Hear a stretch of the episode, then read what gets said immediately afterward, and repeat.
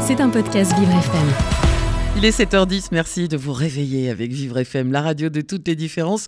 Comment bien débuter une journée? Bah, Il me semble qu'il faut un bon petit déjeuner. C'est ce que nous explique tout de suite notre chroniqueuse culinaire, Églantine Bourgueil. Bonjour Églantine. Bonjour Dominique. Alors une petite question avant de commencer, est-ce que vous avez pris un petit déjeuner ce matin? Euh, Oui.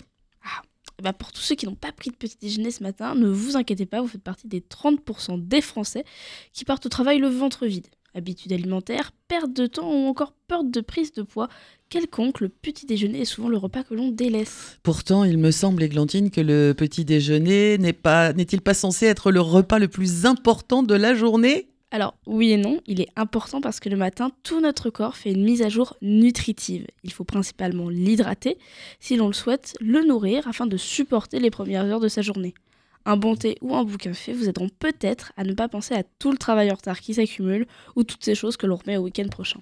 Alors justement, prendre un simple café au travail ne suffit donc pas le matin. Tout dépend de son corps et de la façon dont on l'a habitué.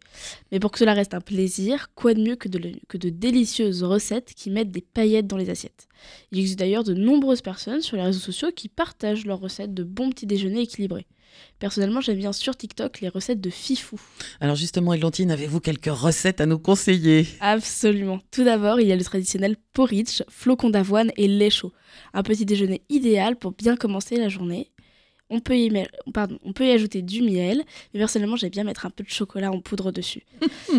pour les beaux jours, il existe une, alternative plus fraîche en cas de canicule. Un peu d'yaourt nature, quelques graines de chia que l'on aura laissé gonfler la veille, quelques fruits de saison. En avril, pourquoi pas mettre des fraises, des pommes ou même du kiwi.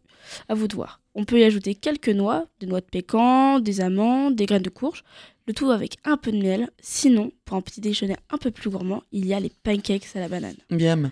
Une recette simple, gourmande, qui nécessite que des bananes, des œufs, du lait et la farine. En 5 minutes, vous avez de quoi profiter de votre petit déjeuner. Et pour tous ceux qui n'ont pas le temps ou qui ne prennent pas le temps de se préparer un petit déjeuner pas de panique, il existe aussi plein de petites recettes simples et efficaces. Tout d'abord, il y a les petites Energy Balls. Ce sont des petites boules protéinées qui remplacent les barres de céréales toutes sèches qui traînent au fond de la boîte à gants. Des recettes d'Energy Balls, il en existe des milliers et quelques-unes seront d'ailleurs sur le site de Vivre FM. En général, ces petites boules protéinées sont à préparer la veille car elles nécessitent pas nécessitent pas de cuisson, pardon, mais juste un petit repos au frigo de quelques heures.